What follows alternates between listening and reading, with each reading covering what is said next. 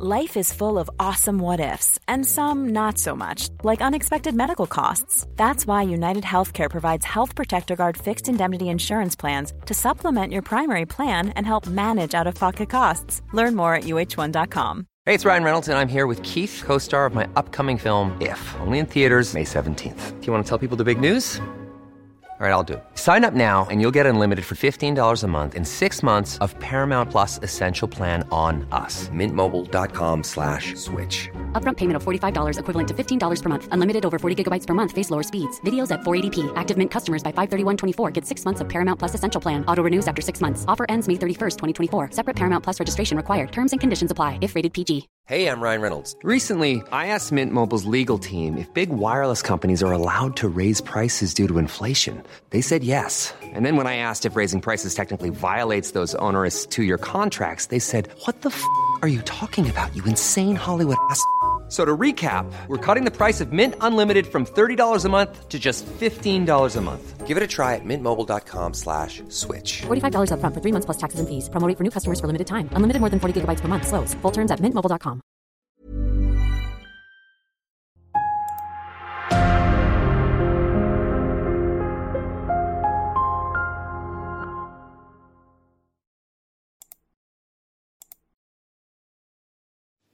Salut, c'est Cyril, j'espère que tu vas bien. Comme tu l'as vu, on est là aujourd'hui pour euh, la lecture de la préface du traité des autorités théologiques et politiques de Spinoza.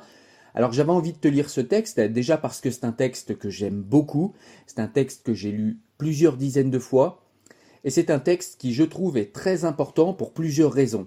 La première, c'est déjà que ce texte rend compte des angles de réflexion que va aborder Spinoza par rapport à la religion dans son traité des autorités théologiques et politiques, mais plus largement au sein de toute sa pensée critique envers les religions monothéistes. De plus, cette préface en elle-même permet de montrer pourquoi les hommes sont superstitieux, pourquoi les hommes croient en des forces toutes puissantes, invisibles, quel que soit les ou le Dieu, et puis ça montre aussi pourquoi les hommes euh, se laissent guider par les religieux et les religions depuis tant d'années et avec tant de ferveur. Allez, on est parti pour la lecture du texte. Si les hommes étaient capables de gouverner toute la conduite de leur vie par un dessein réglé, si la fortune leur était toujours favorable, leur âme serait libre de toute superstition. Mais comme ils sont souvent placés dans un si fâcheux état qu'ils ne peuvent prendre aucune résolution raisonnable, comme ils flottent presque toujours misérablement entre l'espérance et la crainte, pour des biens incertains qu'ils ne savent pas désirer avec mesure, leur esprit s'ouvre alors à la plus extrême crédulité. Ils chancellent dans l'incertitude. La moindre impulsion le jette en mille sens divers, et les agitations de l'espérance et de la crainte ajoutent encore à son inconstance.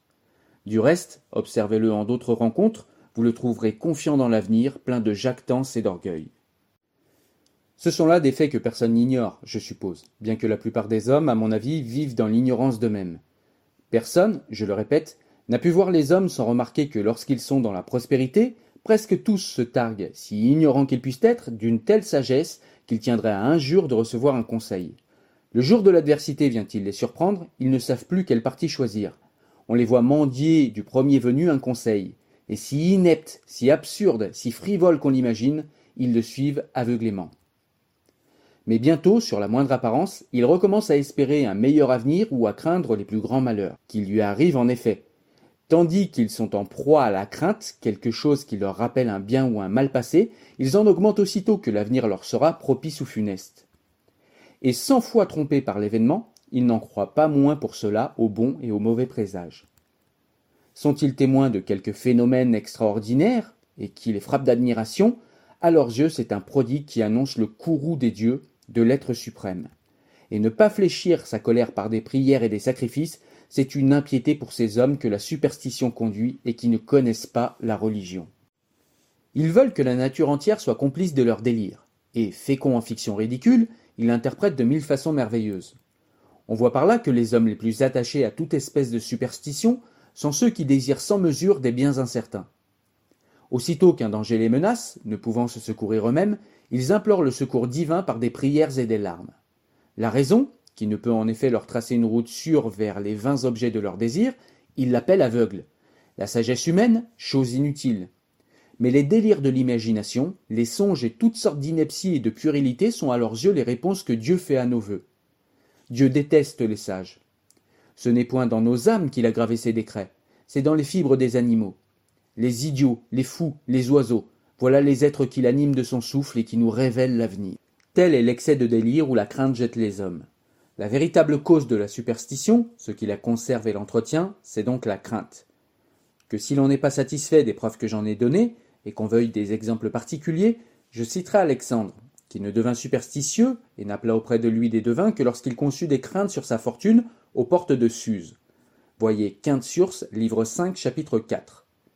Une fois Darius vaincu, il cessa de consulter les devins, jusqu'au moment où la défection de Bactrien, les Scythes qui le pressaient et sa blessure qui le retenait au lit, vinrent de nouveau jeter dans son âme la terreur. Alors, a dit Quintsurce, livre 7, chapitre 7, il se replongea dans les superstitions, ces vains jouets de l'esprit des hommes, et plein d'une foi crédule pour Aristandre, il lui donna l'ordre de faire des sacrifices pour y découvrir quel serait le succès de ses affaires. Je pourrais citer une infinité d'autres exemples qui prouvent de la façon la plus claire que la superstition n'entre dans le cœur des hommes qu'avec la crainte, et que tous ces objets d'une vaine adoration ne sont que des fantômes, ouvrages d'une âme timide que la tristesse pousse au délire, enfin que les devins n'ont obtenu de crédit que durant les grandes calamités des empires, et qu'alors, surtout, ils ont été redoutables au roi. Mais tous ces exemples étant parfaitement connus, je ne crois pas nécessaire d'insister davantage. De l'explication que je viens de donner de la cause de la superstition, il résulte que tous les hommes y sont naturellement sujets, quoi qu'en disent ceux qui n'y voient qu'une marque de l'idée confuse qu'ont tous les hommes de la divinité. Il en résulte aussi qu'elle doit être extrêmement variable et inconstante, comme tous les caprices de l'âme humaine et tous ses mouvements impétueux. Enfin qu'il n'y a que l'espérance, la haine, la colère et la fraude qui la puissent faire subsister, puisqu'elle ne vient pas de la raison, mais des passions et des passions les plus fortes. Ainsi donc, autant il est facile aux hommes de se laisser prendre à toutes sortes de superstitions, autant il leur est difficile de persister dans une seule. Ajoutez que le vulgaire, étant toujours également misérable, ne peut jamais rester au repos, il court toujours aux choses nouvelles et qui ne l'ont point encore trompé. C'est cette inconstance qui a causé tant de tumultes et de guerres. Car ainsi que nous l'avons déjà fait voir, et suivant l'excellente remarque de Kinkurs, livre 6, chapitre 18, il n'y a pas de moyen plus efficace que la superstition pour gouverner la multitude. Et voilà ce qui porte si aisément le peuple, sous une apparence de religion, tantôt à adorer ses rois comme des dieux, tantôt à les détester comme le fléau du genre humain. Pour obvier à ce mal, on a pris grand soin d'entourer la religion, vraie ou fausse, d'un grand appareil et d'un culte pompeux, pour lui donner une constante gravité et imprimer à tous un profond respect. Ce qui, pour le dire en passant, a parfaitement réussi chez les Turcs où la discussion est un sacrilège et où l'esprit de chacun est rempli de tant de préjugés que la saine raison n'y a plus de place, et le doute même n'y peut entrer. Mais si le grand secret du régime monarchique et son intérêt principal c'est de tromper les hommes et de colorer du beau nom de religion la crainte où il faut les tenir asservis, de telle façon qu'ils croient combattre pour leur salut en combattant pour leur esclavage, et que la chose du monde la plus glorieuse soit à leurs yeux de donner leur sang et leur vie pour servir l'orgueil d'un seul homme, comment concevoir rien de semblable dans un État libre Et quelle plus déplorable entreprise que d'y répandre de telles idées, puisque rien n'est plus contraire à la liberté générale que d'entraver par des préjugés ou de quelque façon que ce soit le libre exercice de la raison de chacun. Quant aux séditions qui s'élèvent sous prétexte de religion, elles ne viennent que d'une cause, c'est qu'on veut régler par des lois les choses de la spéculation, et que dès lors des opinions sont imputées à crime et punies comme des attentats. Mais ce n'est point au salut public qu'on immole des victimes, c'est à la haine, c'est à la cruauté des persécuteurs que si le droit de l'État se bornait à réprimer les actes en laissant l'impunité aux paroles, il serait impossible de donner à ces troubles le prétexte de l'intérêt et du droit de l'État, et les controverses ne se tourneraient plus en sédition. Or, ce rare bonheur m'étant tombé en partage de vivre dans une république où chacun dispose d'une liberté parfaite de penser et d'adorer Dieu à son gré, et où rien n'est plus cher à tous et plus doux que la liberté, j'ai cru faire une bonne chose et de quelque utilité peut-être en montrant que la liberté de penser non seulement peut se concilier avec le maintien de la paix et le salut de l'État, mais même qu'on ne pourrait la détruire sans détruire du même coup et la paix de l'État et la piété elle-même. Voilà le principe que j'ai dessein d'établir dans ce traité. Mais pour cela j'ai jugé nécessaire de dissiper d'abord divers préjugés, les uns restent de notre ancien esclavage, qui se sont établis touchant la religion, les autres qu'on s'est formés sur le droit des pouvoirs souverains. Nous voyons en effet certains hommes se livrer avec une extrême licence à toutes sortes de manœuvres pour s'approprier la plus grande partie de ce droit et, sous le voile de la religion, détourner le peuple, qui n'est pas encore bien guéri de la vieille superstition païenne, de l'obéissance au pouvoir légitime, afin de replonger de nouveau toute chose dans l'esclavage. Quel ordre suivrai-je dans l'exposition de ces idées? C'est ce que je dirai tout à l'heure, en peu de mots. Mais je veux expliquer avant tout les motifs qui m'ont déterminé à écrire. Je me suis souvent étonné de voir des hommes qui professent la religion chrétienne, religion d'amour, de bonheur, de paix, de continence, de bonne foi, se combattre les uns les autres avec une telle violence et se poursuivre d'une haine si farouche que c'est bien plutôt par ces traits qu'on distingue leur religion que par les caractères que je disais tout à l'heure. Car les choses en sont venues au point que personne ne peut guère plus distinguer un chrétien d'un turc, d'un juif, d'un païen que par la forme extérieure et le vêtement, ou bien en sachant quelle église il fréquente, ou enfin qu'il est attaché à tel ou tel sentiment et jure sur la parole de tel ou tel maître. Mais quant à la pratique de la vie, je ne vois entre eux aucune différence. En cherchant la cause de ce mal, j'ai trouvé qu'il vient surtout de ce qu'on met les fonctions du sacerdoce, les dignités, les devoirs de l'Église au rang des avantages matériels, et que le peuple s'imagine que toute la religion est dans les honneurs qu'il rend à ses ministres. C'est ainsi que les abus sont entrés dans l'Église, et qu'on a vu, les derniers des hommes animés d'une prodigieuse ambition de s'emparer du sacerdoce, le zèle de la propagation de la foi se tourner en ambition et en avarice sordide, le temple devenir un théâtre où l'on entend non pas les docteurs ecclésiastiques, mais des orateurs dont aucun ne se soucie d'instruire le peuple, mais seulement de s'en faire admirer, de le captiver en s'écartant de la doctrine commune, de lui enseigner des nouveautés et des choses extraordinaires qui le frappent d'admiration. De là les disputes, les jalousies, et ces haines implacables que le temps ne peut effacer. Il ne faut point s'étonner, après cela, qu'il ne soit resté de l'ancienne religion que le culte extérieur, qui en vérité est moins un hommage à Dieu qu'une adulation, et que la foi ne soit plus aujourd'hui que préjugé et crédulité. Et quels préjugés, grand Dieu? Des préjugés qui changent les hommes d'être raisonnables en brut, en leur ôtant le libre usage de leur jugement, le discernement du vrai du faux, et qui semblent avoir été forgés tout exprès pour éteindre, pour étouffer le flambeau de la raison humaine. La piété, la religion sont devenus un amas d'absurdes mystères, et il se trouve que ceux qui méprisent le plus la raison, qui rejettent, qui repoussent l'entendement humain comme corrompu dans sa nature, sont justement, chose prodigieuse, ceux qu'on croit éclairés de la lumière divine. Mais en vérité, S'ils en avaient seulement une étincelle, ils ne s'enfleraient pas de cet orgueil insensé. Ils apprendraient à honorer Dieu avec plus de prudence, et ils se feraient distinguer par des sentiments non de haine, mais d'amour. Enfin, ils ne poursuivraient pas avec tant d'animosité ceux qui ne partagent pas leurs opinions. Et si en effet ce n'est pas de leur fortune, mais du salut de leurs adversaires qu'ils sont en peine, ils n'auraient pour eux que de la pitié. When you're ready to pop the question, the last thing you want to do is second guess the ring. At Bluenile.com, you can design a one of a kind ring with the ease and convenience of shopping online. Choose your diamond and setting. When you find the one, you'll get it delivered right to your door. Go to Bluenile.com and use promo code LISTEN to get $50 off your purchase of $500 or more. That's code LISTEN at Bluenile.com for $50 off your purchase. Bluenile.com code LISTEN. Hey, it's Ryan Reynolds, and I'm here with Keith, co star of my upcoming film, If, only in theaters, May 17th. Do you want to tell people the big news?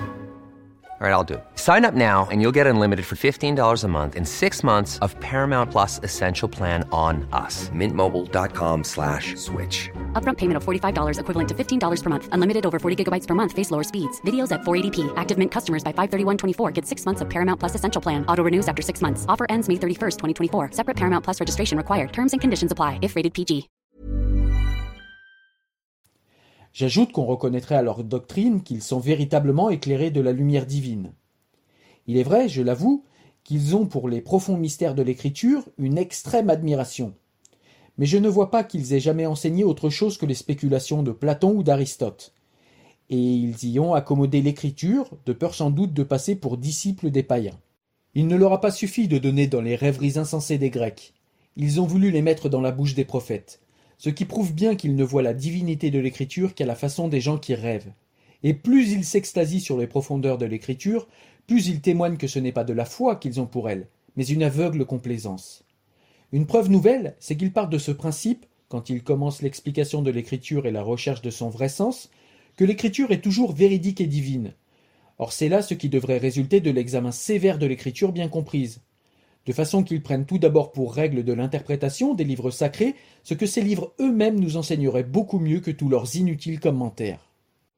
Ayant donc considéré toutes ces choses ensemble, savoir que la lumière naturelle est non seulement méprisée, mais que plusieurs la condamnent comme source de l'impiété, que des fictions humaines passent pour des révélations divines, et la crédulité pour la foi, enfin que les controverses des philosophes soulèvent dans l'Église comme dans l'État les passions les plus ardentes, d'où naissent les haines, les discordes et à leur suite les séditions, sans parler d'une foule d'autres mots qu'il serait trop long d'énumérer ici, j'ai formé le dessein d'instituer un examen nouveau de l'écriture et de l'accomplir d'un esprit libre et sans préjugés, en ayant soin de ne rien affirmer, de ne rien reconnaître comme la doctrine sacrée que ce que l'écriture elle-même m'enseignerait très clairement.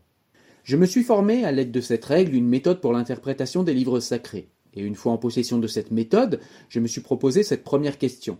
Qu'est-ce que la prophétie? Et puis comment Dieu s'est-il révélé aux prophètes? Pourquoi Dieu les a-t-il choisis?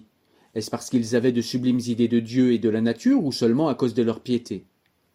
Ces questions résolues, il m'a été aisé d'établir que l'autorité des prophètes n'a de poids véritable qu'en ce qui touche à la pratique de la vie et à la vertu. Sur tout le reste, leurs opinions sont de peu d'importance. Je me suis demandé ensuite pour quelles raisons les Hébreux ont été appelés élus de Dieu. Or, m'étant convaincu que cela signifie seulement que Dieu leur avait choisi une certaine contrée où ils puissent vivre commodément et avec sécurité, j'ai appris par là que les lois révélées par Dieu à Moïse ne sont autre chose que le droit particulier de la nation hébraïque, lequel par conséquent ne pouvait s'appliquer à personne qu'à des juifs et auxquels même ceux-ci n'étaient soumis que pendant la durée de leur empire. Puis j'ai voulu savoir si l'on peut inférer de l'écriture que l'entendement humain soit naturellement corrompu. Et pour cela j'ai cherché si la religion catholique, je veux dire la loi divine révélée par les prophètes et par les apôtres à tout le genre humain, est différente de celle que nous découvre la lumière naturelle. Ce qui m'a conduit à me demander si les miracles s'accomplissent contre l'ordre de la nature, et s'ils nous enseignent l'existence de Dieu et la providence avec plus de certitude et de clarté que les choses que nous comprenons clairement et distinctement par leur cause naturelle. Mais n'ayant rien découvert dans les miracles dont parle l'Écriture qui ne soit d'accord avec la raison ou qui y répugne, voyant d'ailleurs que les prophètes n'ont rien raconté que des choses très simples dont chacun peut facilement se rendre compte, qui les ont seulement expliquées par de certains motifs et embellis par leur style de façon à tourner l'esprit de la multitude à la dévotion, je suis arrivé à cette conclusion que l'Écriture laisse la raison absolument libre, qu'elle n'a rien de commun avec la philosophie, et que l'une comme l'autre doivent se soutenir par les moyens qui leur sont propres. Pour démontrer ce principe d'une façon irrécusable et résoudre à fond la question, je fais voir comment il faut interpréter l'écriture et que toute la connaissance qu'elle donne des choses spirituelles ne doit être puisée qu'en elle-même et non dans les idées que nous fournit la lumière naturelle. Je fais connaître ensuite l'origine des préjugés que le peuple s'est formé, le peuple toujours attaché à la superstition et qui préfère les reliques des temps anciens à l'éternité elle-même, en adorant les livres de l'Écriture plutôt que le Verbe de Dieu. Puis je montre que le Verbe de Dieu n'a pas révélé un certain nombre de livres, mais seulement cette idée si simple où se résolvent toutes les inspirations divines des prophètes qu'il faut obéir à Dieu d'un cœur pur, c'est-à-dire en pratiquant la justice et la charité. Je prouve alors que cet enseignement a été proportionné par les prophètes et les apôtres à l'intelligence de ceux à qui le Verbe de Dieu se manifestait par leur bouche, et cela afin qu'ils puissent les recevoir sans aucune répugnance et sans aucun trouble. Après avoir ainsi reconnu les fondements de la foi, je conclus que la révélation divine n'a d'autre objet que l'obéissance, qu'elle est par conséquent distincte de la connaissance naturelle tant par son objet que par ses bases et ses moyens, qu'ainsi donc elles n'ont rien de commun, que chacune d'elles peut reconnaître sans difficulté les droits de l'autre, sans qu'il n'y ait ni maîtresse ni servante. Or, l'esprit des hommes étant divers, celui-ci trouvant son compte à de certaines opinions qui conviennent moins à celui-là, de façon que l'un ne trouve qu'un objet de risée dans ce qui porte un autre à la piété. J'aboutis finalement à cette conséquence qu'il faut laisser à chacun la liberté de son jugement et le pouvoir d'entendre les principes de la religion comme il lui plaira, et ne juger de la piété ou de l'impiété de chacun que suivant ses œuvres, c'est ainsi qu'il sera possible à tous d'obéir à Dieu d'une âme libre et pure, et que la justice et la charité seules auront quelque prix. Ayant ainsi montré que la loi divine et révélée laisse à chacun sa liberté, j'arrive à l'autre partie de la question, c'est-à-dire à faire voir que cette même liberté peut être accordée sans dommage pour la paix de l'État et les droits du souverain, et même qu'on ne pourrait la détruire sans péril pour la paix publique et sans dommage pour l'État. Pour établir cette démonstration, je pars du droit naturel de chacun, lequel n'a d'autre limite que celle de ses désirs et de sa puissance, et je démontre que nul n'est tenu, selon le droit de la nature, de vivre au gré d'un autre, mais que chacun est le protecteur né de sa propre liberté. Je fais voir ensuite que nul ne cède ce droit primitif qu'à condition de transférer à un autre le pouvoir qu'il a de se défendre, d'où il résulte que ce droit passe tout entier entre les mains de celui à qui chacun confie son droit particulier de vivre à son gré et de se défendre soi-même. Par conséquent, ceux qui occupent le pouvoir ont un droit absolu sur toute chose. Eux seuls sont les dépositaires du droit et de la liberté, et les autres hommes ne doivent agir que selon leur volonté. Mais comme personne ne peut se priver du pouvoir de se défendre soi-même au point de cesser d'être homme, j'en conclus que personne ne peut se dépouiller absolument de son droit naturel, et que les sujets, par conséquent, retiennent toujours certains droits qui ne peuvent leur être enlevés sans un grand péril pour l'État, et leur sont toujours accordés par les souverains, soit en vertu d'une concession tacite, soit en vertu d'une stipulation expresse. Après cela, je passe la République des Hébreux afin de montrer de quelle façon et par quelle autorité la religion a commencé à avoir force de loi. Et je m'étends en passant à plusieurs autres choses qui m'ont paru dignes d'être éclaircies. Je prouve enfin que les souverains sont les dépositaires et les interprètes non seulement du droit civil, mais aussi du droit sacré, qu'à eux seuls appartient le droit de décider ce qui est justice et injustice, piété ou impiété, et je conclus que pour garder ce droit le mieux possible et conserver la tranquillité de l'État, ils doivent permettre à chacun de penser ce qu'il veut et de dire ce qu'il pense. Tels sont, lecteurs philosophes, les objets que je propose à vos méditations. Je m'assure que vous y trouverez de quoi vous satisfaire, à cause de l'excellence et de l'utilité du sujet de cet ouvrage et de chacun de ses chapitres. Et j'aurai sur ce point bien des choses à dire encore. Mais je ne veux point que cette préface devienne un volume. Je sais d'ailleurs que je m'entends, au fond, pour le principal, avec les philosophes. Quant aux autres, je ne ferai pas grand effort pour leur recommander mon traité. Je n'ai aucun espoir de leur plaire. Je sais combien sont enracinés dans leur âme les préjugés qu'on y a semés à l'aide de la religion. Je sais qu'il est également impossible de délivrer le vulgaire de la superstition et de la peur. Je sais enfin que la constance du vulgaire c'est l'entêtement, et que ce n'est point la raison qui règle ses louanges et ses mépris, mais l'emportement de la passion. Je n'invite donc pas le vulgaire, ni ceux qui partagent ses passions, à lire ce traité. Je désire même qu'ils le négligent tout à fait plutôt que de l'interpréter avec leur perversité ordinaire, et, ne pouvant y trouver aucun profit pour eux-mêmes, d'y chercher l'occasion de nuire à autrui et de tourmenter les amis de la libre philosophie. Je dois pourtant faire une exception pour un seul point. Tous les gens dont je parle étant convaincus que la raison doit être la servante de la théologie car je crois que par cet endroit la lecture de cet ouvrage pourra leur être fort utile. Du reste, comme plusieurs n'auront ni le loisir ni l'intention de lire tout mon traité, je suis obligé d'avertir ici, comme je l'ai fait aussi à la fin de l'ouvrage, que je n'ai rien écrit que je ne soumette de grand cœur à l'examen des souverains de ma patrie. S'ils jugent que quelques-unes de mes paroles soient contraires aux lois de mon pays et à l'utilité publique, je la retire. Je sais que je suis homme et que j'ai pu me tromper mais j'ose dire que j'ai fait tous mes efforts pour ne me tromper point et pour conformer avant tout mes écrits aux lois de ma patrie, à la piété et aux bonnes mœurs. Voilà terminée la lecture de la préface du traité des autorités théologiques et politiques de Spinoza. Je vous rappelle qu'il faut vraiment écouter, réécouter plusieurs fois cette préface pour véritablement saisir et comprendre l'essence de ce que Spinoza nous dit dans ces lignes. En tout cas, c'est par ce texte qu'il introduit sa critique des religions monothéistes et euh, tout un tas d'autres éléments qu'il a déjà déployés et expliqués dans ce texte. Voilà. J'espère que vous avez aimé en tout cas cette lecture. Si jamais c'est un format que vous aimez, n'hésitez pas à me le dire. Je vous ferai régulièrement des lectures de textes que je considère comme très importants, à l'image du texte d'aujourd'hui. En tout cas, moi je vous dis à très bientôt. Merci de m'avoir écouté.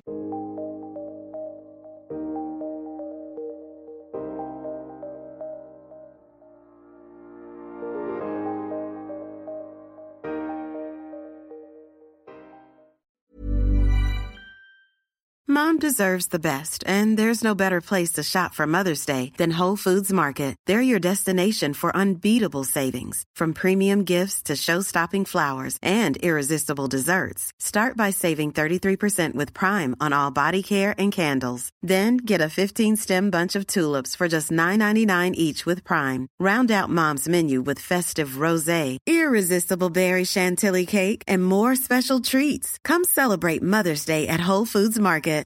Hi, I'm Daniel, founder of Pretty Litter. Cats and cat owners deserve better than any old fashioned litter. That's why I teamed up with scientists and veterinarians to create Pretty Litter. Its innovative crystal formula has superior odor control and weighs up to 80% less than clay litter.